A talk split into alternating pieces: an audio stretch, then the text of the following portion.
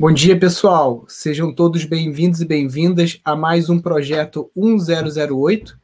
Todo dia, às 10h08, a gente está por aqui tirando dúvidas sobre agroecologia, permacultura, construções ecológicas, arquitetura ecológica, enfim, esses assuntos todos que a gente vive trabalhando, pesquisando e conversando aqui no Pindorama. Ficamos aí uma semaninha fora, que nasceu a bebê, aí tirei minha licença paternidade, mas já estamos aí de volta aí. Quem não conhece aqui a dinâmica, basta você clicar nesse botãozinho aqui embaixo que tem uma interrogação, e aí você consegue deixar a sua dúvida, ou você também consegue clicar no botão solicitar para você dividir o vídeo aqui comigo. Às vezes esse botão só aparece se você entrar e sair da live, tá? Aí, se você tiver interesse de entrar no vídeo aqui, você pode estar fazendo isso também. E é isso, pessoal. Já vamos chegar aqui. É, como a gente ficou meio parado, a live tá, tá meio vazia. Aperta o botãozinho aqui, ó, do aviãozinho e sai enviando aí, chamando as pessoas para participar aqui da nossa live. Clica no aviãozinho, enviar, enviar e depois concluir. Eu já fiz aqui, estou chamando mais amigos aqui para a nossa live, publicando aqui também lá nos grupos do Telegram. Vamos lá, galera, vamos chamando aí. Que eu vou chamando do lado de cá também para a gente já começar em breve. Lembre-se de postar as suas dúvidas.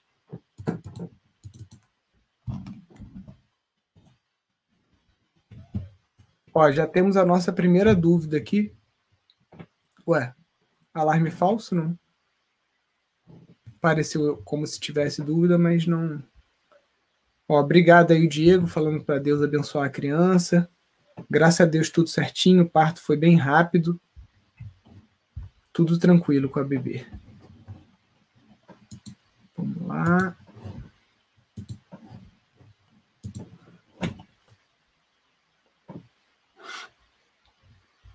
Vamos ver se tem alguma pergunta. Pessoal, essa última semana agora, final de semana, a gente teve aí o Festival da Sustentabilidade, né, com várias atrações. Espero que vocês tenham gostado. Quem não conseguiu é, assistir as oficinas, é só procurar no YouTube é, Festival da Sustentabilidade, procura lá o canal, porque teve oficina de compostagem, teve oficina uma coisa que todo mundo fica me perguntando é, e eu nunca sei responder, que é como que faz os produtos de limpeza ecológicos. Então a Ludmilla gravou uma oficina também, está lá no YouTube. Então dá uma olhadinha lá, tem um monte de oficina interessante gravada é, durante o festival, com coisas que vocês podem estar tá fazendo em casa.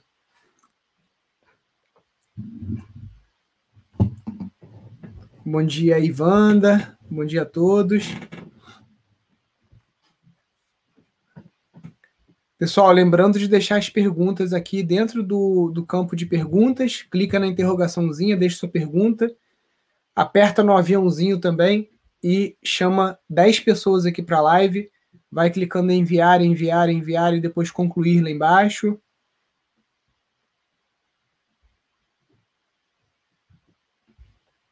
Ó, começaram as perguntas, vamos ver, agora foi.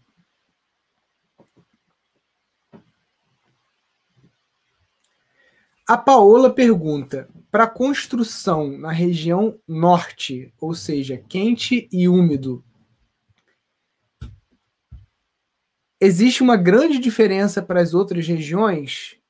Paola, existe sim, tá? O, inclusive, é, esse é um dilema né, que a gente sempre toca nesse assunto, porque muitos arquitetos, muitas vezes, pelo menos aqui na região nossa, aqui sudeste, né, eles fazem uma casa igualzinho na região de serra e fazem a mesma casa igualzinho na região de praia. Ou seja, dois climas totalmente diferentes e fazem uma casa igual. Então, é, para a região norte, a gente tem um desenho de casa bem diferente de uma casa que a gente faz aqui em Friburgo, tá? Tô, tô conversando com você e tô, tô procurando o livro aqui para mostrar os desenhos. Mas, basicamente, quais as diferenças que a gente tem que ter na, na região norte. Né? Primeiro, o, o esquema de ventilação cruzada, né? E tentar reproduzir um efeito chaminé para a gente conseguir criar um empuxo de ar frio, né? E aí esse ar frio ele ser puxado para dentro da casa e o ar quente sair. Né? Isso aqui está no nosso e-book que vocês encontram lá no site. É...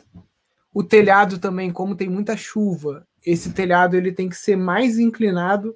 Né? Você não vai fazer um telhado mais deitado, você faz um telhado mais inclinado para que essa chuva bata e escorra mais rápido.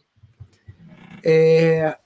Dependendo do lugar, se é, se é muita umidade, às vezes você tem que trabalhar com muita ventilação dentro da casa para que essa umidade não fique estagnada dentro da casa, principalmente se você for construir com uma técnica de construção de terra. E isso pode ocasionar mofo dentro de casa, né? Se fica aquele ar parado ali dentro. Então tem que trabalhar muito com a ventilação cruzada, tem que trabalhar forçando ventilação com efeito chaminé e outras técnicas da arquitetura bioclimática é, muitas vezes você vai ter que fazer essa casa elevada do chão, né, por conta da umidade, ou às vezes até alagamento mesmo, né? Muitas regiões no norte do país são sujeitas a, a alagamentos, enchentes, né? Então tem bastante diferença de uma casa que é feita no norte e uma casa que é feita, por exemplo, no sul do país.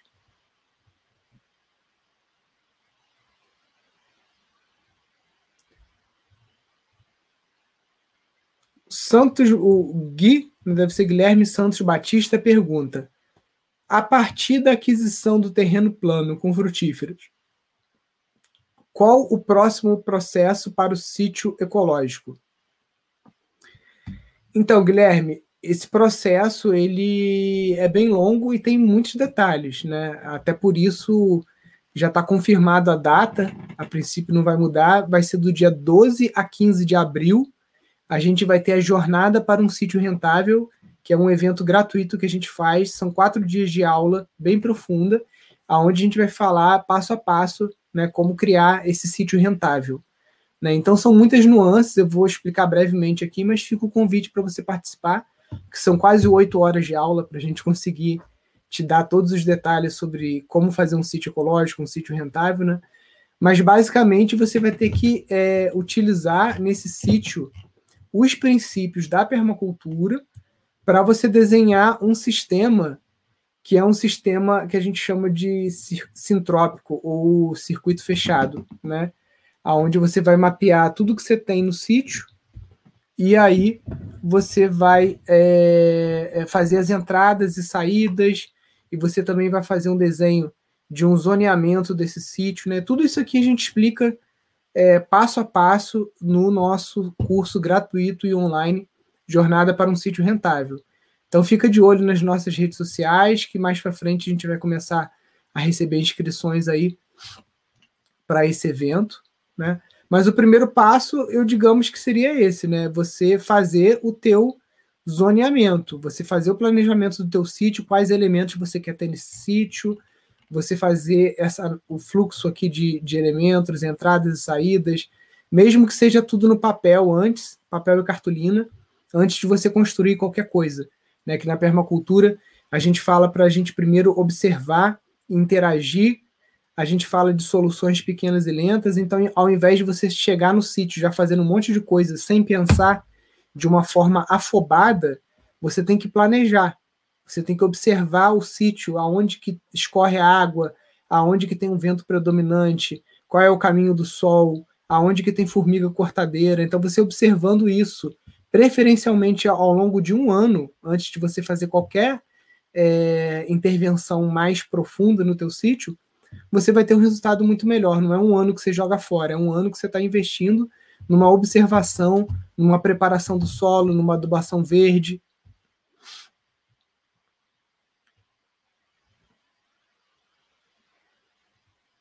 o Ezequiel fala urgência a ida para a roça, ou seja, está desesperado para sair da cidade e ir para a roça, como grande parte da galera que segue a gente. Antes da zona zero, vou construir um barracão de madeirite com a FML, não sei o que é FML. Dicas. Então, Ezequiel, você já está no caminho certo, né? A primeira dica que a gente dá é você fazer uma construção ou temporária, né, como essa que você vai fazer com material de baixo custo, ou você fazer uma uma edificação que seja pequena, no estilo tiny house, né, tipo 17 metros quadrados, 18 metros quadrados, para quê? Para que você sirva de primeira habitação para você, para você já ir logo para o sítio e você construir tua casa com calma e depois esse pequeno chalé, essa pequena casa ecológica, essa tiny house, pode servir de renda para você. Você pode alugar essa casinha para turistas, você pode alugar é, mensalmente mesmo, você pode colocar um caseiro nessa casa pequena para te ajudar com a lavoura. Então, o teu pensamento está certíssimo. Só que você tem que, é, se é um barracão que depois você vai desmanchar, você pode construir em qualquer lugar, não, tem, não vai fazer diferença. Só não pode construir aonde você quer fazer a tua casa definitiva, né? Você não vai dar conflito. Se você vai construir um chalé que vai permanecer no terreno, que vai ser definitivo, aí você já tem que estudar se você quer esse chalé próximo da tua casa, ou se você quer separar o sítio, você quer ter uma área para hóspedes e você quer ter uma área privada para você conviver com a tua família, separado de, de dessa parte de receber turistas, né? Porque é, é, depende do tamanho do sítio, depende de quais atividades você vai estar tá fazendo por aí, né? Então tem que pensar nesse caminho.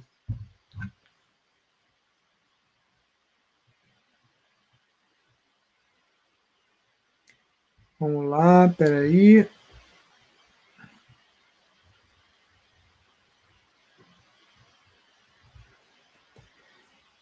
D'Artagnan pergunta: como impermeabilizar um poço seco para transformar em cisterna? Então, é... que poço geralmente a gente faz ele com manilha. Não sei se foi esse o caso, né? Se é um, se é um caso de poço manilhado. E aí, se for esse o caso, você, se já, você já começou com manilha, né? Não vai ter como fugir muito do, do convencional. Às vezes você vai ter que fazer uma massa mesmo de areia e cimento e impermeabilizante. A resina de mamona, ela pode e é utilizada, né? Se você entrar no site da Imperveg, você vai ver que ela é utilizada em tanques é, para uso de água potável, uma série de coisas. Então, ela também é um caminho que você pode seguir. E aí, se você optar pela resina de mamona, você entra lá no site ou no Instagram aqui da Imperveg e você conversa com eles para ver qual é a melhor resina para você estar tá aplicando na parede desse poço para transformar ele numa cisterna.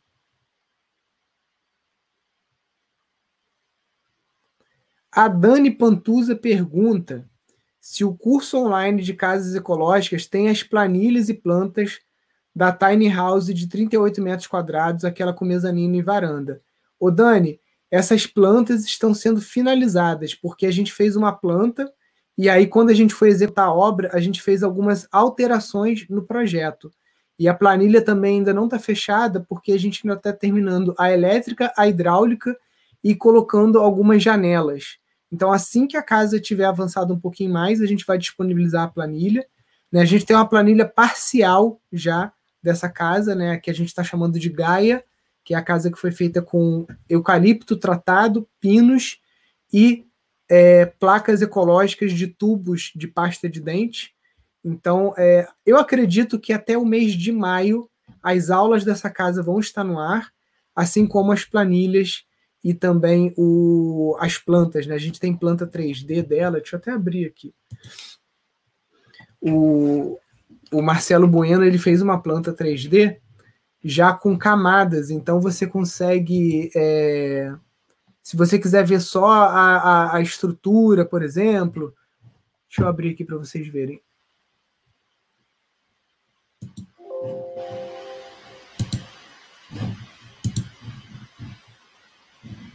Aí, recente.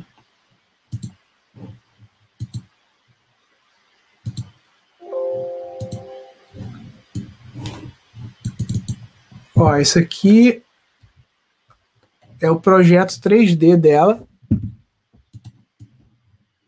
Aqui tá só é, madeiramento. Aí aqui tem as camadas. eu consigo ir acendendo aqui, ó, janelas, portas, vidro, né? Aqui do lado aqui na, a gente chama de, de camadas. Em inglês são layers, né? Aqui floor, que é o piso, né? É, telhado, ó.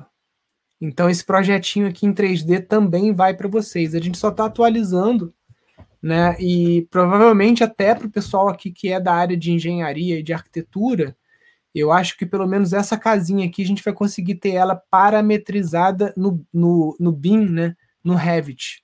Posso estar falando grego aqui para 90% das pessoas, mas quem é da área vai entender o que, que eu estou falando. Porque o curso ele é não só para pessoas que querem construir, né? Pessoas leigas, mas é um curso também muito bom para quem é profissional da área, para quem é arquiteto, quem é engenheiro, e, que, e quer se especializar em, em situações, né, em técnicas que muitas vezes não são vistas na faculdade. A Mariazinha diz: Bom dia, Nilson. Quando já tem uma estrutura montada, ou seja, casa, galinheiro, horta, etc., né? O que, que acontece, né? Quando você já tem uma estrutura montada? Quando você já tem uma estrutura montada, você vai fazer essas entradas e saídas aqui e você vai ver que tem muita coisa que você desperdiça, tá?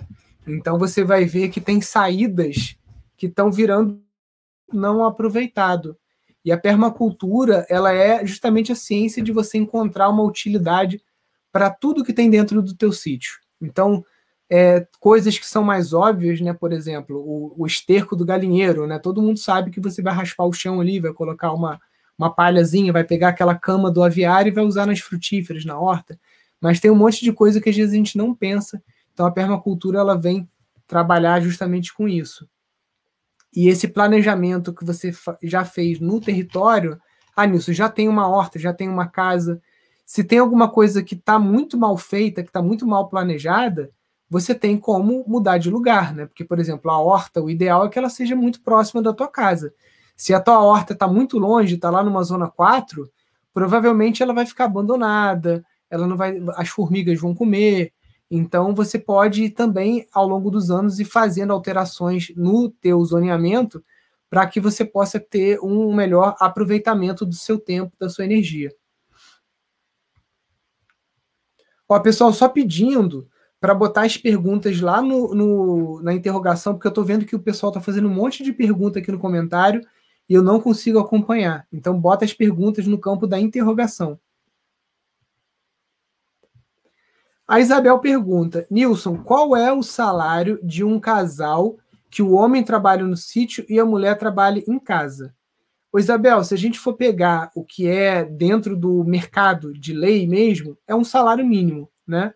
Geralmente o homem vai receber um salário, aí vamos botar aí R$ 1.200, R$ 1.500, e a mulher vai receber mais ou menos isso, carteira assinada, tudo direitinho, né? Agora você precisa fazer esse tipo de parceria, né? Eu, eu costumo, costumo brincar, né? Porque eu sou totalmente anti-carteira assinada, não pelo direito, né? Mas eu sou muito empreendedor, nunca gostei de trabalhar para os outros. Então eu brinco que é carteira assim, nada. Né? Carteira assim, nada. Então, ao invés de você propor uma carteira assinada para o dono do sítio, alguma coisa assim, você pode propor alguma parceria. Então, por exemplo, se em uma semana você receber quatro visitas de escolas e isso render 10 mil reais, você naquela semana, se você tiver uma parceria meio a meio com o dono do sítio, então o rendimento vai ser de 5 mil reais em uma semana de trabalho. Né? Então, às vezes, a carteira, a carteira de trabalho ela te limita num ganho, né? a gente fica numa postura cômoda, porque você já sabe que aquele valor está garantido, e quando você tem um contrato diferente, um contrato de parceria, em que metade é seu e metade é do dono do sítio, você corre mais atrás, porque se você fizer 20 mil no mês, tua renda é de 10 mil, ao invés de ser só R$ 1.500 para cada um. Né? E aí, muitas vezes, a, a moradia não é descontada, né? então é, você tem o, a, a, essa, esse benefício, né?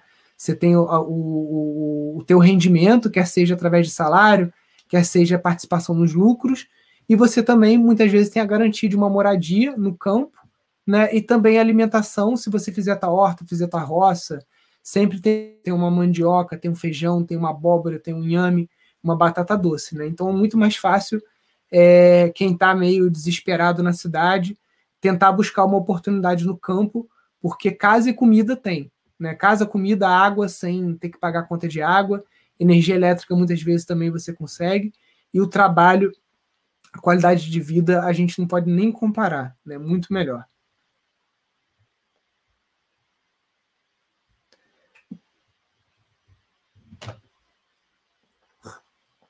Bom dia. Fazer fundação de pedra São Tomé é interessante? Ela puxa muita umidade? Olha, eu acho que fazer a fundação de pedra São Tomé é um desperdício, né? Porque é uma pedra muito nobre para você, nobre e cara, né? Aqui no Sudeste, essa pedra é caríssima. Para você estar tá fazendo uma coisa que você pode usar qualquer pedra. Você pode usar pedra que você cata no terreno. Você pode usar pedra de mão. Você pode usar pedra com imperfeições. A pedra São Tomé é uma pedra que ela já foi trabalhada, né?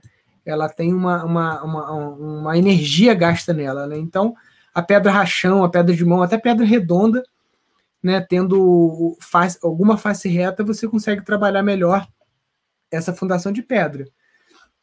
E a pedra São Tomé, ela tem uma característica, sim, de, de, de puxar. Eu não sei se se ela chega a ter capilar igual o cimento, teria que analisar.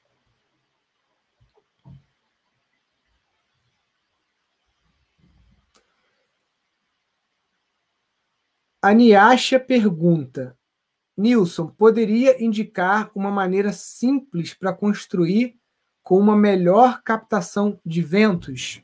Então, tem um site que eu vou mostrar para vocês aqui, que é, é, até um site do governo mesmo, federal. Deixa eu botar aqui. Espera aí. Um...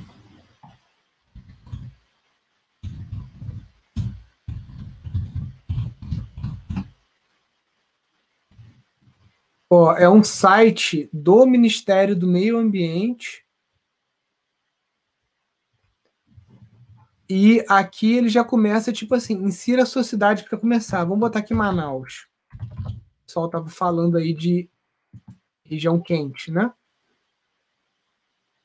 Então aqui ele já abre os dados climáticos, né? Gráfico de chuva, é, carta solar, e aí você vai avançando aqui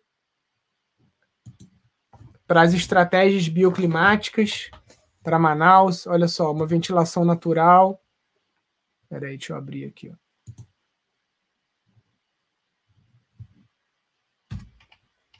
Ó. Formas de ventilação que você pode estar fazendo. Aqui as torres de resfriamento, que é uma técnica é, muito utilizada é, no, no Oriente Médio.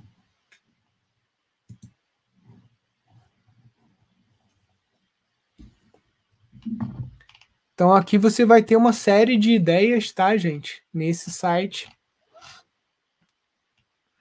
Bem interessante. No, no nosso curso também a gente aborda esse assunto, tá? Eu vi também um esquema que eu não. Depois eu não consegui encontrar, que é um efeito. Deixa eu ver aqui. Google. Efeito chaminé com cano de PVC. Deixa eu ver se eu vou achar.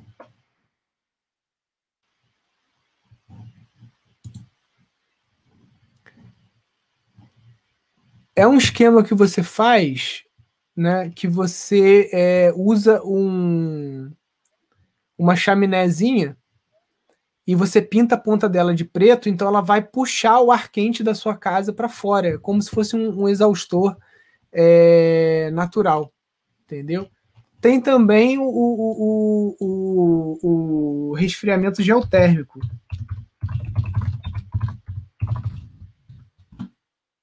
É um cano que você cava né, na casa e aí você é, vai trazer um ar frio né, de dentro da.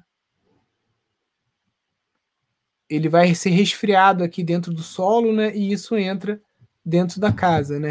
É um sistema geotérmico também, se você quiser pesquisar.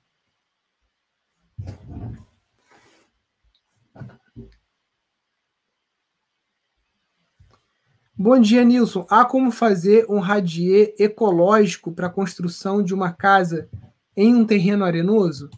Dá para fazer sim. Deixa eu ver se eu estou com a foto aqui na ponta do, da agulha aqui. Ó, tá assim. Esse aqui foi um que a gente fez, né? Que é um radier de 80 metros quadrados. E a gente fez a estrutura toda de bambu. Então a gente bateu, a gente usou o concreto, usou cimento, pedra, areia, só que a gente reduziu a nossa pegada de carbono utilizando aqui justamente o bambu no lugar do ferro, né? Que o ferro é o, o maior, digamos assim, né, o, o, o, material que tem maior pegada de carbono dentro do concreto armado. Né?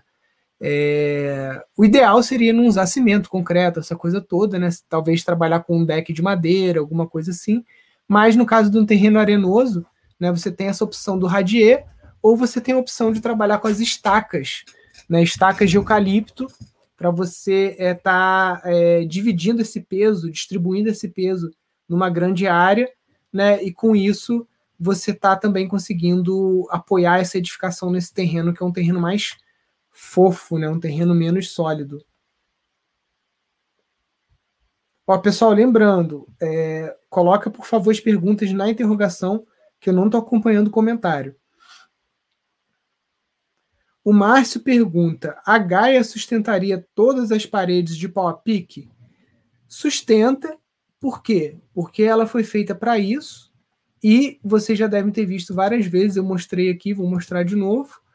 A, a uma das casas né, que o, o Marcelo Bueno fez, que justamente é, são é, pa, todas as paredes de pau a pique em cima de uma estrutura como essa que a gente fez aqui de eucalipto. Né? Então, aqui, ó, mesma estrutura, e as paredes todas de pau a pique. Agora, o que, que o Marcelo fez para reduzir o peso? Ele colocou bolinha de papel também. Então, você pode também pegar aquela caixa de ovo, aquela que é de papel, colocar dentro também para você criar uns espaços de ar, né? E você economizar no barro. Então, você economiza no barro e você coloca uma carga menor também de peso em cima da, da sua estrutura de madeira. Mas funciona. Tá aqui, ó. Peraí. Ó, a casa já barreada, né? Então a estrutura de madeira suporta sim essa casa de pau a pique sem nenhum problema.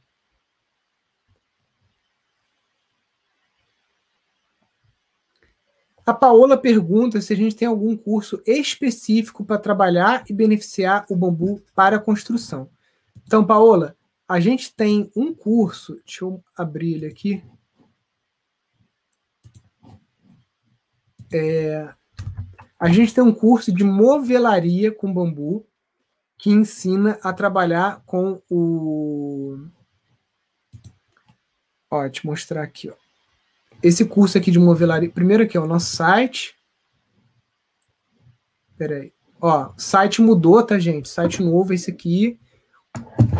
O pessoal tá falando assim: não sei aonde acessar meu curso. Ó, tem um botão gigante aqui, ó, acessar meu curso. Outro aqui também, ó, curso online, acesse agora. Então é aqui que vocês acessam o curso, tá, gente? A gente está recebendo muito e-mail que o pessoal não está achando aonde que faz o login no curso, tá? Aí clicando aqui em curso online, o curso de movelaria ele ensina você a tratar bambu, tá? É, e também o tratamento do bambu você encontra de graça aí no, no YouTube. A gente colocou vídeos. No Globo Rural também tem duas ou três reportagens com a gente sobre esse assunto, tá? Agora, o que, que a gente está preparando, mas não é um projeto para esse ano, é um projeto para o ano que vem, mas vale a pena você esperar. Deixa eu mostrar aqui, ó. É, ano que vem, a gente vai estar tá trazendo o, de novo, né, porque a gente já trouxe, o York Stan, que foi o construtor da Green School of Bali, né, que é essa escola aqui toda de bambu, feita lá na Tailândia, e a gente vai estar tá trazendo ele para fazer uma escola aqui em Friburgo, né, uma escola que a gente vai doar para a comunidade. E durante a construção dessa escola, a gente vai ensinar tudo que você precisa saber para fazer uma construção de bambu. Tudo, tudo. Tratamento, como fazer os encaixes, como você montar um negócio de construção com bambu, né? É, vários tipos de construção, né? Não só as técnicas é, balinesas, mas outras técnicas também. Então, continua acompanhando a gente, porque é um projeto para o ano que vem, porque esse ano a gente está com foco em terminar as quatro casinhas aqui do curso de casas ecológicas, mas já está no nosso planejamento fazer um curso 100% de construção com bambu, tá bom? Espera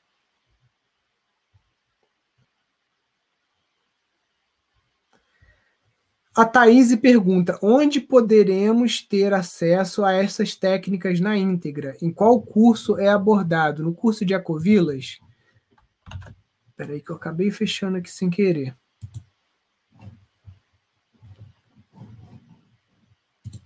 Então, Thaís, é, mais uma vez entrando aqui no, no nosso site, né? É, pindorama.org.br, você vai entrar lá. E aí você vai clicar ali naquele botão do cursos online e aí você clica nesse aqui, ó, Construção de Casas Ecológicas, tá? É esse curso aqui. O de design de ecovilas, ele não pega a construção, tá? É um curso bem completo, mas vai pegar toda a parte social, digamos assim, social e território. Ele não pega casa.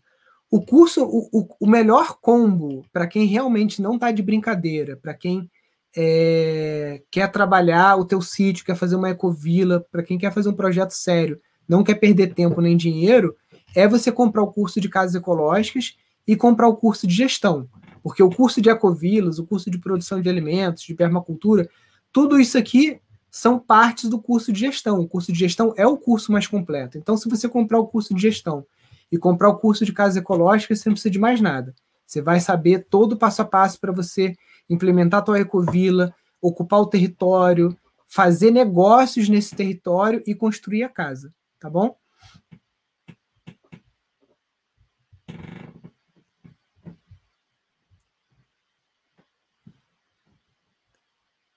É, peraí. Tananã.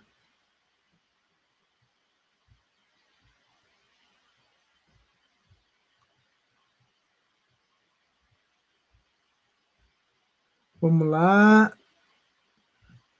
Ó, tem um bosque de pinos. Existe um modo de tratar a madeira no local sem impacto ambiental? Pergunta o Will. Então, Will, esse tratamento do octoborato de sódico ou os sais de boro, ele pode ser utilizado para madeiras resinosas como pinos também, tá? Porque o octoborato ele vai agir como um inseticida na madeira e os sais de boro, eles são três vezes menos tóxicos do que o sal de cozinha que a gente coloca na nossa comida todo dia. Então você pode usar esse material é, despreocupado, tá? Então eu optaria por usar o, no caso do pinos, né, usar a, o, o tratamento com sais de boro e depois disso utilizar a resina de mamona, porque a resina de mamona é um poliuretano vegetal, então ele cria tipo uma borracha, é como se você tivesse encadernando, encapando essa madeira com uma borracha, e essa borracha também serve de barreira contra cupins, contra umidade, né? Obviamente, você só vai passar resina de mamona no pino depois que ele estiver seco.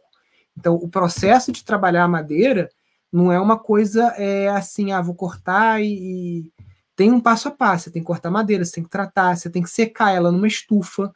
Você tem que secar, essa estufa tem que ser construída de um jeito para essa madeira não secar rápido demais também e ela, e ela não rachar, tá? Ela não entortar, não torcer. Então, essa, essa parte toda de tratamento, secagem de madeira, isso é uma ciência à parte, tanto que o pessoal faz engenharia florestal para aprender isso, né? Não é uma coisa assim que, que é, seja muito simples. Mas você tem como aprender isso, correr atrás desse, desse aprendizado e você aproveitar essa floresta de pinos que você tem para ter um material construtivo de excelente qualidade. Aqui no Pindorama a gente usa pinos direto, porque Friburgo teve colonização alemã, né? E aqui tem muitas florestas de pinos, inclusive aquele cogumelozinho vermelho e branco, né? Que só dá na Europa. Aqui em Friburgo tem, né? Que é o como é que é? A manita muscária, né? É, ele nasce aqui nas florestas de pinos porque os esporos vieram quando os alemães trouxeram as mudas, né? Então tem muito aqui também. Então é uma madeira que a gente usa bastante e muito boa para construção.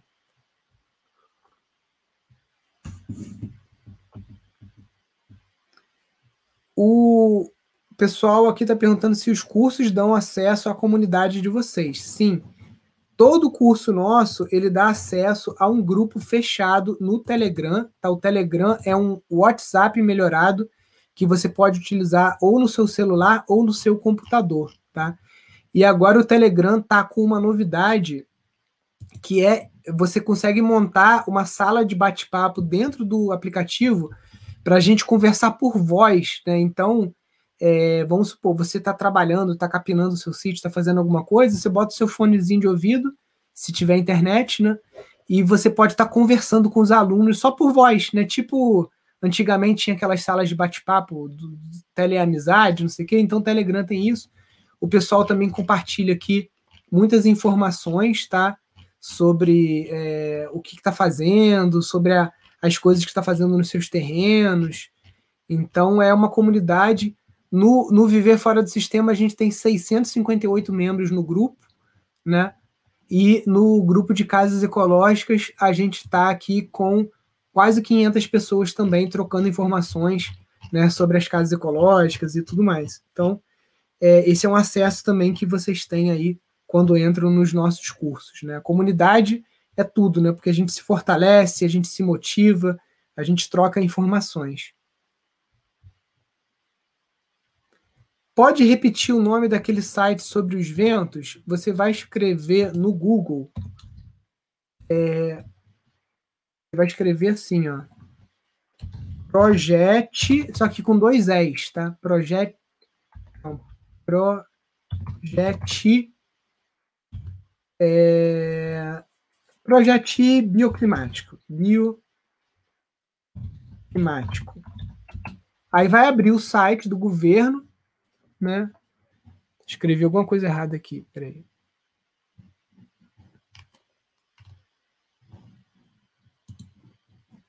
Peraí que eu escrevi alguma coisa errada. Projete. Deixa eu ver, carta solar. É, o site é. É porque são três S. Nossa senhora. Tá vendo aqui, ó? Peraí, deixa eu pegar o celular na mão. Projete T com três S, né? Projete 3S.mma, Ministério do Meio Ambiente.gov.br. Tá? Esse site muito interessante para quem é arquiteto, para quem é leigo, para quem é engenheiro, para você estar tá conseguindo é, adequar o desenho da sua casa, o projeto da sua casa para o clima da sua região, para não fazer o erro mais banal aí que todo mundo faz, que é replicar um método construtivo industrial de parede com bloco de tijolo, telhado cerâmico. É assim que se constrói no Brasil inteiro, mas será que é assim que a gente deveria construir no Brasil inteiro? Né? Então, fica aí a dica desse site.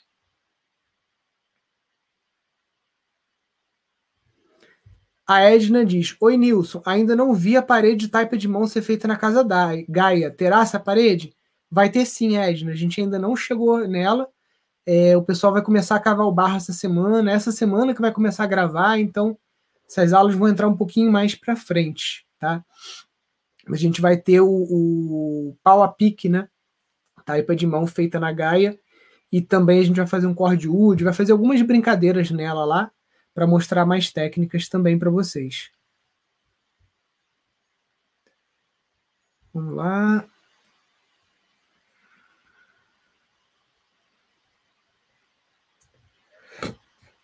Hum, peraí. Nossa, hoje acumulou bastante pergunta, hein, gente? Porque muitos, muitos dias sem fazer a, o, o 008. Sobre o verme filtro, é útil? Funciona bem? Então, eu não tenho experiência pessoal com o verme filtro, mas é, uma das nossas alunas, a Jéssica e o professor também, Guilherme Castanha, eles trabalharam com vermifiltro e falaram que, que dá muito, funciona muito bem. Né? A Jéssica até falou que estava com medo das minhocas meio que ficarem afogadas na água. e isso não aconteceu. Né? Então, funcionou muito bem. As minhocas se dão bem com a compostagem das fezes humanas. Então, se você quiser pesquisar, digita verme filtro aí no Google. Quem é aluno do Pindorama, na aula de gestão hídrica, lá do curso de gestão, tem também sobre verme filtro.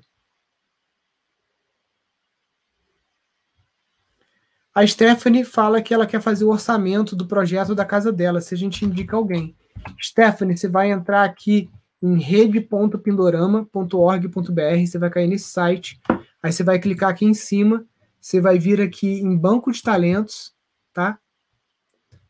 E aí, no caso, como você tá trabalhando, você quer um projeto, projeto é com bioarquiteto ou bioarquiteta. Então você vai vir aqui em filtros, você vai escolher aqui bioarquiteta e bioarquiteto e vai é, aplicar, né, pesquisar. E aí aqui você tem as pessoas que trabalham né, com bioarquitetura. Ó. Jundiaí, eu acho que está perto de você, né? Você falou que está em Sorocaba. É, o próprio Fernando é de São Paulo, está aqui no Rio de Janeiro. Então aqui você encontra arquitetos que são alunos nossos, né, é, que acompanham aí os projetos da, da Rede Pindorama. Então é só você entrar em rede.pindorama.org.br.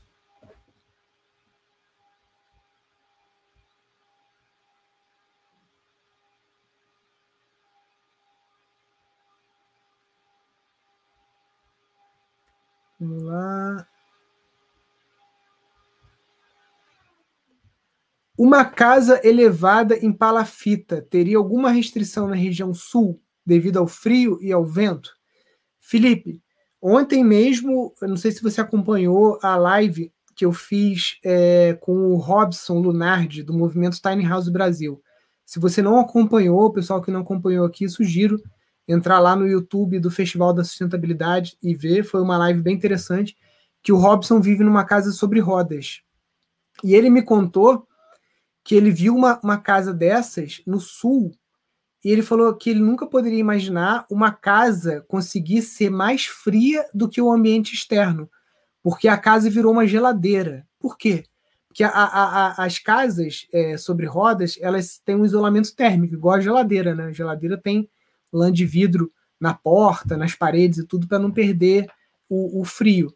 Só que o ar frio ele fica embaixo. Então, se você constrói uma casa na região sul e você não trabalha o isolamento térmico do piso, a tua casa vai ficar muito gelada, porque ela vai acumulando frio, entendeu? A não ser que você tenha muitas fontes de calor ali dentro da casa. Então, se você vai fazer uma casa sobre palafitas no Rio Grande do Sul, é, deixa eu abrir aqui o SketchUp. O que, que você vai ter que fazer? Aqui embaixo. Deixa eu tirar o terreno, peraí. Não.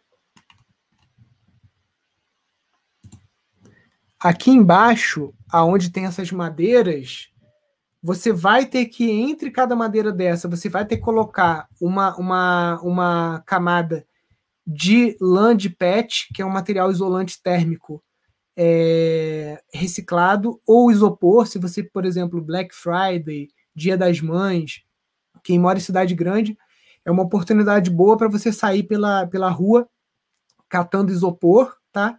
Todo, todo grande feriado de consumo, né? Natal, Dia das Mães, Black Friday, você pode sair catando isopor, vai juntando isso, vai levando para o teu sítio, porque esse isopor depois ele é útil para ser um isolante térmico.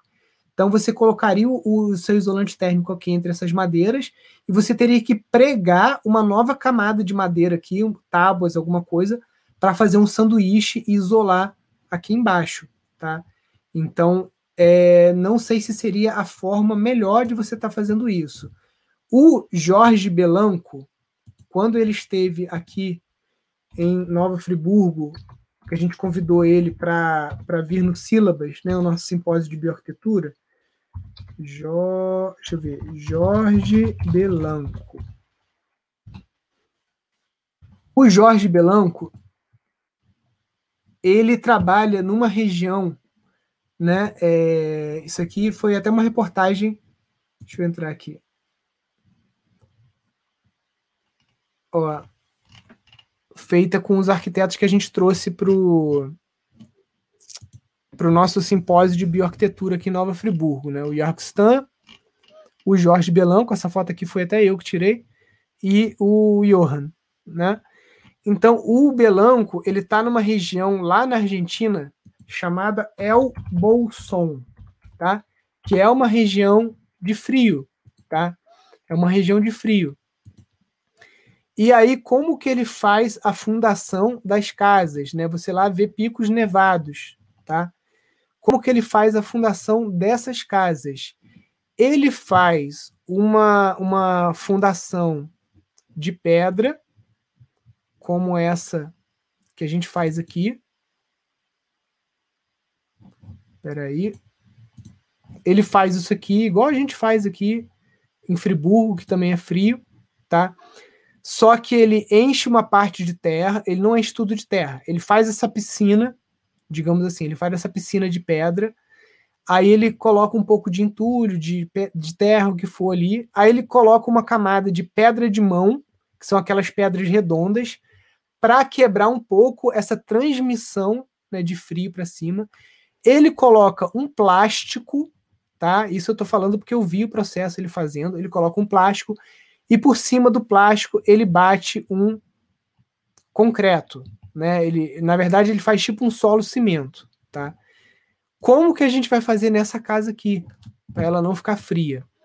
A gente comprou um material reciclado lá do sul que é chamado de brita leve. Essa brita leve, ela é feita a partir de sobras da indústria de calçados lá do, do sul, né? A para de sola de sapato, de não sei o que. Então é tipo um material de borracha. Você pode utilizar pneu moído também. A gente não utilizou pneu moído porque acabou que o frete ficou caro. Então para a gente ficou mais fácil trabalhar com a brita leve. Mas, se, por exemplo, se você está na região de São Paulo, o pneu moído é barato. Então, se você fizer um, um, um, um, bater um cimento aqui com a borracha, a borracha é um isolante térmico. Então, ela vai romper um pouco essa transmissão de frio do chão para dentro da casa. Outra coisa que a gente fez aqui, também não estou querendo fazer propaganda, mas é porque eu só conheço esse fornecedor, né? A gente está pesquisando aqui, vamos trabalhar pela primeira vez, né? Com esse equipamento. Deixa eu botar ele aqui que é o piso térmico. Então, piso térmico Álamo. Álamo é o nome da fábrica, que é no sul. Deixa eu ver. Acho que é isso aqui mesmo. É. E aí a gente está trabalhando com piso térmico, é, porque a, a gente fez a, o, o, as contas aqui, né? Você trabalhando com isolamento térmico feito da forma correta, como a gente está fazendo, isolando com borracha, com tudo, né? E colocando piso térmico, você gasta aqui em Friburgo, a gente tem um problema de frio, né? Não é um problema que as pessoas têm em muitas regiões do, do país, mas como o nosso amigo aí está falando sobre casas no sul, então, se você vai utilizar um aquecedor elétrico a óleo, esse aquecedor a óleo, esse aquecedor a óleo que o pessoal usa, é, ele, ele, esse daqui, né? Ele consome 1.500 watts, tá? E muitas vezes 1.500 watts para você conseguir aquecer um quarto de 9 metros quadrados. O piso térmico, você vai gastar 40 watts por metro quadrado. Então, por exemplo, se eu tenho lá o mesmo quarto de 9 metros, eu vou gastar 9 vezes 40, vou gastar 360 watts, ou seja, praticamente 5 vezes menos energia eu vou gastar para aquecer um quarto que antes eu teria que gastar 1.500. Né? Porque o, o, o, aquecimento pelo piso, pelo aquecedor a óleo, pelo radiador, ele é muito menos eficiente do que o aquecimento de piso, que é um aquecimento que não resseca, né? Você pode andar descalço, né? Então a gente vai fazer esse teste e a gente vai gravar isso aí então também para vocês, vai colocar lá dentro do curso online de casas ecológicas. Então, Felipe, é, casa em palafita, eu não sei, né? Não sou profundo conhecedor, estou estudando igual vocês, mas eu não, não vejo como a melhor opção para você estar tá fazendo no sul. Se você fizer por algum motivo, o seu terreno é arenoso, ou você quer fazer por algum motivo, gostou desse sistema, você vai ter que fazer, como eu falei, de você pegar aqui embaixo da casa e você vai ter que grampear aqui lã de, de rocha, isopor, alguma coisa, e vir com uma outra camada também de madeira, e aí sim você vai ter um bom isolamento térmico né, da, sua, da sua casa. Porque o ar frio ele desce, né? Então você vai fazer a casa alta, o que, que vai acontecer? O ar frio vai ficar aqui embaixo. Tanto que aonde que o pessoal guarda vinho, aonde que o pessoal guarda antigamente, né, ou na Europa, faz aquele, aquele porão para guardar batata, para guardar fermentados, para guardar, é, fazer adega, é embaixo da casa, porque o ar frio na, no terreno, o ar quente sobe, o ar frio desce. Então esse ar frio no seu terreno, ele vai se acumular, né, aqui, ele vai, é, é imagina que você tem aqui uma montanha, né, esse ar frio ele vai descer e vai ficar aqui embaixo da tua casa preso, né? Então, se você não tem um isolante térmico, vai dar ruim.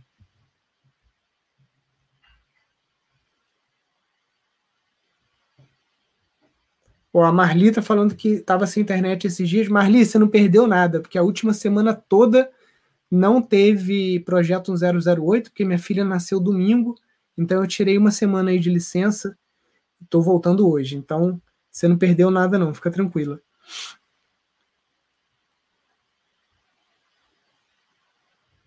Vamos lá. O Tiago faz uma pergunta interessante, né? Que é sempre vem à tona com o tema casa de pau a pique. Qual o tratamento se faz no pau a pique para não ter barbeiro? Tiago, o barbeiro se ele é endêmico da região, ele vai dar em casa até de alvenaria, tá? E aonde que o barbeiro vai se instalar? Ele vai se instalar em frestas. Então, se a sua casa, por exemplo, essa casinha de tijolinho aqui, ó, se eu não rejunto o tijolo, pode dar barbeiro. Inclusive, inclusive, dentro da minha casa aqui, eu encontrei um barbeiro, né, dentro do tijolo. Ele estava no quarto da minha mãe, né? E, e, a minha casa não é uma casa de pau-pique, minha casa é uma casa de tijolo ecológico. Só que algumas paredes eu quis deixar a junta sem rejunte, outras eu botei. Então, o que dá barbeiro é a casa com fresta. Pode ser uma casa de cimento, que se ela não tiver rebocada, se ela tiver tijolo quebrado, se ela tiver uma fresta da madeira encontrando com cimento ali no telhado, vai dar barbeiro. Então, como não ter barbeiro? Você tem que tapar todas as frestas da casa, independente se ela é de pau pique ou se é de alvenaria. Posso aquecer a casa fazendo compostagem embaixo da casa? Pode sim, Cláudio. Outro jeito também que o pessoal costuma fazer é fazer um, um fogão foguete, né? E aí fazer uma chaminé tipo serpentina por debaixo da casa. Isso também aquece. Aqui até no El Nagual, o Heraldo fez um, um sofá fez um sofá de barro e que a, a, a chaminé passa por dentro do sofá, né? então aquece também o ambiente.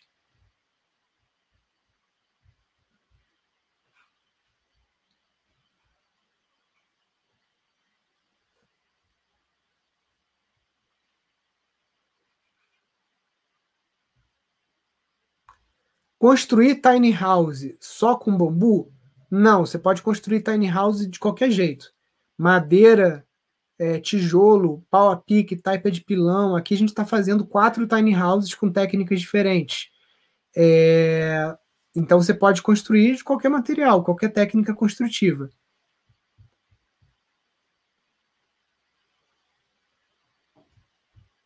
Como funciona o curso de gestão de empreendimentos sustentáveis? Estou em transição de carreira. Arthur, o curso de gestão de empreendimentos sustentáveis que a gente está buscando até a chancela de uma universidade federal aqui do, do estado do Rio. A gente está em vias aí de assinar o convênio. Ele é um curso livre, tá? Ele não tem aprovação no MEC, mas é um certificado do Instituto Pindorama e possivelmente também dessa universidade federal, é que ele vai te qualificar para você conseguir chegar num terreno e você entender a aptidão daquele terreno e você conseguir entender a aptidão daquele empreendedor, dono daquele terreno, ou quais pessoas ele precisa reunir, para você criar dentro daquele espaço um empreendimento sustentável. Esse empreendimento pode ser uma ecovila, esse empreendimento pode ser uma agrofloresta, e ou, né, e também, né, porque você pode ter uma ecovila que tem uma agrofloresta, você pode ter um hostel, você pode receber escolas, visitas ecopedagógicas, você pode ter uma pequena agroindústria fazendo chocolate, fazendo sabonete, fazendo vinagre, qualquer coisa. É, enfim, então o, o, o, o curso de gestão de empreendimentos sustentáveis é algo inédito, não existe nada em língua portuguesa nem em inglês, porque em inglês só existe curso de permacultura. O Instituto Pindorama trouxe todo o conhecimento de permacultura e somou isso com o conhecimento de empreendimentos, de empreendedorismo, que é uma bagagem que eu tenho aí. Eu trabalho com isso, com, eu tenho 39 anos, com 15 anos eu já estava no Instituto Politécnico do Rio de Janeiro, dentro da incubadora de empresas, fazendo curso de plano de negócio, então é uma coisa que eu faço desde a minha adolescência, tá? E eu trouxe isso para a vida no campo, para os empreendimentos rurais. Por quê? Porque tem muita gente que fica vendendo ilusão, tá? Eu não vou falar nome para não ser antiético, né? Mas as pessoas, ah, não, você vai para o campo, vai plantar, vai... você não vai conseguir. Eu sei porque a gente tem aqui 12 anos já é, fazendo curso de permacultura e só a permacultura, se você não trabalha a parte de, de empreendedorismo também, ela não é o suficiente para conseguir te manter no campo. Até porque dentro da permacultura, se você pega a, a flor da permacultura, o empreendedorismo está lá dentro.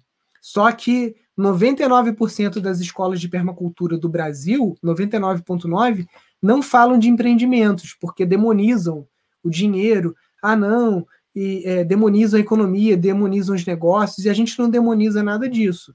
A gente acredita que o, o dinheiro é uma ferramenta de troca, não é a única, por isso a gente tem a rede Pindorama, a gente tem o nosso banco de trocas ali que as pessoas podem trocar trabalho voluntário, podem fazer um monte de coisa, né? Então, o dinheiro não é a única moeda de troca, mas a gente precisa empreender. Então, o curso de empreendimentos sustentáveis, ele é para te ensinar toda a ciência da permacultura, toda a ciência da modelagem de negócios, da comunicação não violenta, da gestão de pessoas, né? É tudo que você precisa para gerenciar um projeto sustentável. Né? Eu sou formado em gestão de projetos pela Fundação Getúlio Vargas e eu peguei mais ou menos uma, uma um, um, o que, que funciona dentro da gestão de projetos dentro de empresas e trouxe isso para a gestão de, de projetos dentro de sítios, lógico, de uma forma mais humana, mais ecológica e mais sustentável. Tá? Então ele te habilita isso a você ser sócio de um sítio. Então, por exemplo, Arthur, é, Arthur e Jonathan, né? Se você não tem sítio você pode ser contratado para ser gerente de um sítio, ou você pode buscar um sítio dentro da rede Pindorama para você oferecer uma parceria de 50% com o cara. Fala, ó, eu vou para o teu sítio, vou tocar os modelos de negócio lá, 50% é meu, 50% é seu, sendo o dono do sítio.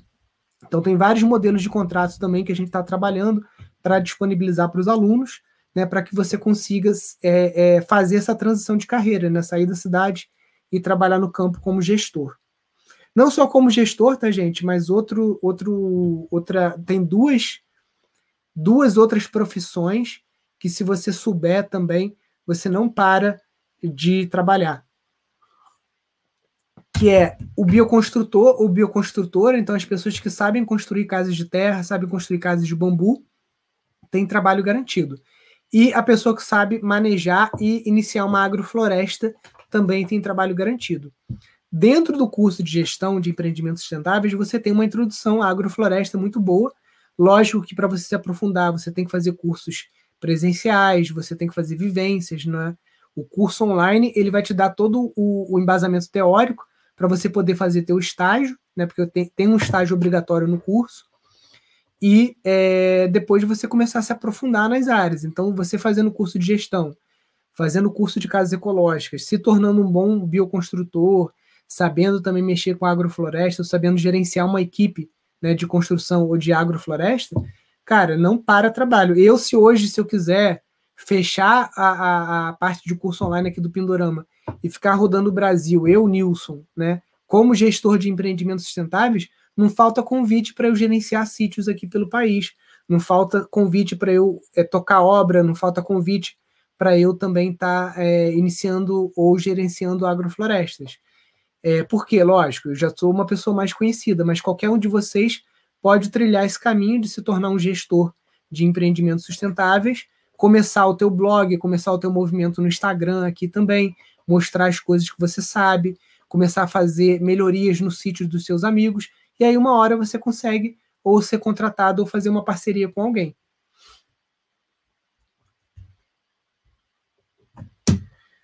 A Thaís pergunta se um profissional como engenheiro ambiental pode atuar sem nenhum problema.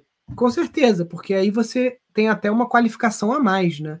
Se você já é engenheira ambiental, o curso de gestão de empreendimentos sustentáveis vai trazer o que você não viu na faculdade, né? Porque provavelmente você não viu agroecologia, provavelmente você não viu modelagem de negócio, você não viu empreendedorismo, você não viu permacultura, então ele vai ser um curso complementar, né? Você já tem o seu CREA como engenheira, você só vai aumentar a gama de serviços que você pode oferecer para os seus clientes. Então não tem problema nenhum. Inclusive, é um ótimo, é melhor do que você fazer uma pós-graduação, né? É você fazer o curso de gestão. E o curso de gestão, é, mês que vem, de 12 a 15 de abril, a gente vai ter a jornada para um sítio rentável. E no dia 15 a gente vai abrir as inscrições para a nossa próxima turma. E você vai ficar chocado com o valor, porque o valor do curso é o valor de uma mensalidade de um curso de pós-graduação na tua área de, de engenharia florestal. Então, pelo preço de uma mensalidade, você faz um curso aí que você vai levar aí pelo menos um ano para você concluir, com estágio, com certificado, tudo direitinho, né? Então é um valor muito acessível, pode ser parcelado no boleto em até 24 vezes também, para que cada vez mais pessoas conheçam né, essas metodologias que o Pindorama desenvolveu, que você não vai encontrar em lugar nenhum, nenhuma faculdade, nenhuma outra escola de permacultura, para você estar tá fazendo essa gestão de sítios é, sustentáveis utilizando a permacultura. Vamos lá.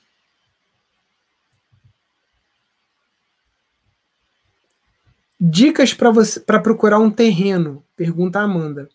Amanda, depende muito do que você tem de sonho, né? Porque quando a gente está querendo sair da cidade para o campo, muitas vezes a gente quer realizar algum sonho, né? Então, por exemplo, algumas pessoas sonham em trabalhar com laticínios. Ah, eu adoro queijo, eu gostaria de ter uma, uma criação de cabras, de fazer queijo de cabra, iogurte de cabra, por exemplo, né? Então, por exemplo, se você tem um sonho de trabalhar com cabra, caprinocultura, porque você tem alguma nostalgia com relação a isso, seus avós trabalhavam com isso, ou você foi na França, foi em algum lugar e se encantou por isso, primeiro, faça um test drive, visite locais aonde rodam esse modelo de negócio para você entender da rotina e você ver se realmente é aquilo que você quer. Uma vez que você está certa de quais são os modelos de negócio que você quer aplicar, porque dentro da jornada para um sítio rentável, que é esse curso gratuito, você vai ver que a gente é, incentiva os nossos alunos a criar quatro pilares dentro do sítio, que são quatro modelos de negócio. Então a gente ensina, eu acho que atualmente são 12 modelos de negócio, mas a gente quer gravar mais, chegar pelo menos a 20, para você escolher pelo menos quatro. Então, por exemplo, você fala assim, Nilson, eu quero ir para um terreno e nesse terreno eu quero trabalhar com visita ecopedagógica, porque eu gosto de trabalhar com crianças e educação ambiental, então eu quero receber crianças dentro de um circuito que eu vou criar naquele terreno ali para conscientizar ambientalmente essas crianças que serão aí futuros prefeitos, donos de empresas, é, vereadores, é, enfim, né, são os, essa geração aí que vai estar tá, é, transformando o mundo. Então, ah, eu quero trabalhar com isso. Nilson, eu também gosto de trabalhar com agrofloresta. Eu gosto muito de fruta, de fruticultura, eu quero trabalhar com isso. Ah, eu também gosto de cogumelos, então eu gostaria de cultivar o cogumelo shiitake, por exemplo, algum cogumelo mais rústico. E eu gosto de trabalhar com abelha. Então, quero desenvolver uma linha apícola minha de produtos de beleza, de é, pão de mel, de, por exemplo, tá? Então, se você primeiro escolher os empreendimentos que você quer, segundo passo é você visitar, como eu falei, sítios que têm esses modelos rodando, para você entender a rotina, ver como é que funciona, para você não ser enganada também. Tipo assim, se você tem nojo de bicho, não adianta você querer é, fazer caprinocultura se você não tem lá é, é, é a, a manha de, de ordenhar, de, de limpar o, o, o, a cabra, ou se você vai usar uma ordenhadeira, de é, usar os, é, limpar o esterco, tananã, tananã, não adianta você ter o sonho de que você vai querer trabalhar com cabra. Então, por isso que eu mando as pessoas visitarem antes o lugar, para você ver que o buraco é mais embaixo e falar assim: não, beleza, eu encaro isso.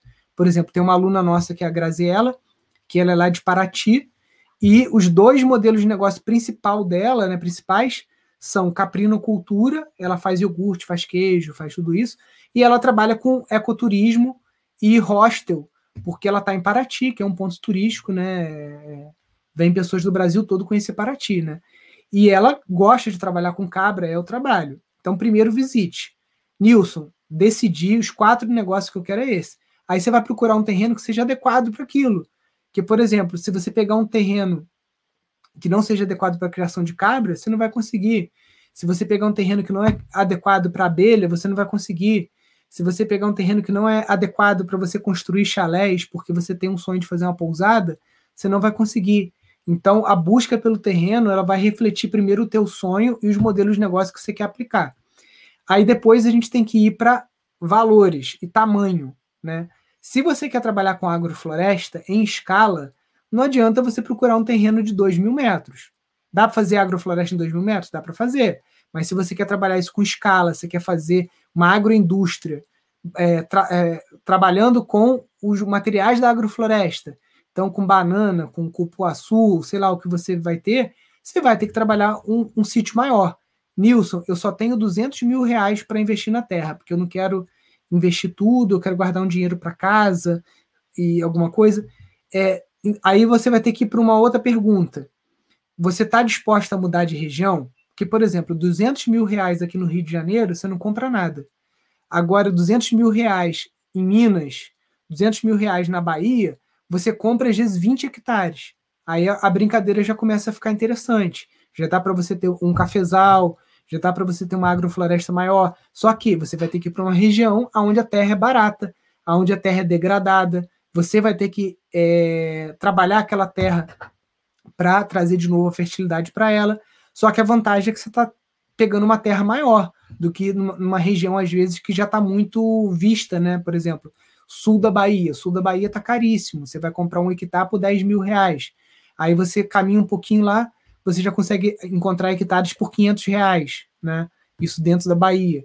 Minas também. Então vai depender muito de uma série de fatores, né? Por isso que eu falo, uma, se você vai comprar uma terra, o melhor investimento que você pode fazer é estar dentro da nossa comunidade de gestão de empreendimentos sustentáveis, porque ali você tem amigos, a gente faz reuniões no Zoom, né, as pessoas trocam ideia, tem grupo de trabalho, tem um monte de coisa ali para te ajudar, fora as aulas gravadas, né, que tem, tem uma aula, tem um, tem um capítulo inteiro chamado Diagnóstico Rural, que é justamente o passo a passo para você escolher essa terra, né? Então, tem, é um caminho longo para você escolher uma terra, né? Não faça isso com afobação. Faça isso com calma, porque é um investimento para uma vida, né? Depois para você vender uma terra é muito difícil, né? Sítio tem pouca liquidez, não é uma coisa igual um apartamento. Até hoje em dia, né, a economia do jeito que está, até os imóveis estão com baixa liquidez. Não é mais como era antigamente, né? O boom que estava. Então, quando for comprar, escolhe bem, porque depois, se você tiver que vender, pode ser que você fique 5 anos, 10 anos tentando vender um sítio e você não consiga. Então, é uma decisão de uma vida.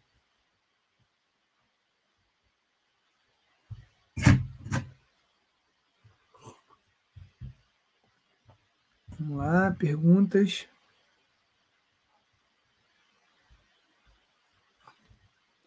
Ó, o Humberto diz que ele pretende construir uma casa de adobe em cima da rocha.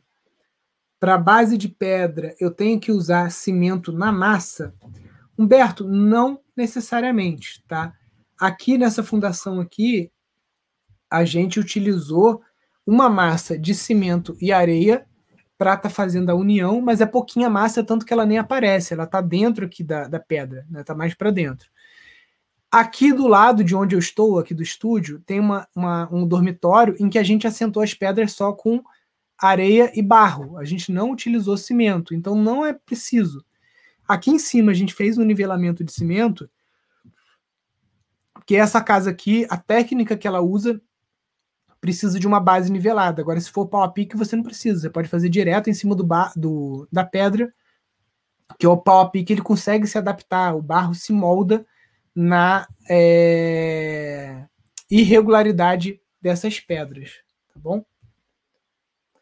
Pessoal, ó, a gente está voltando hoje, né? Então tiveram muitas dúvidas que eu não consegui responder. A gente já está aqui uma hora de live. Amanhã a gente está de volta. Então, se você não teve a sua pergunta respondida, primeiro, faça sua pergunta na interrogação, não faça nos comentários, que os comentários vão passando e fica difícil para eu acompanhar. Aqui na pergunta, o Instagram organiza para mim de uma forma que eu consigo é, eu consigo estar tá organizando melhor, consigo estar tá jogando as perguntas aqui na tela, assim. Então, na próxima amanhã, depois de amanhã, a gente está aqui todo dia.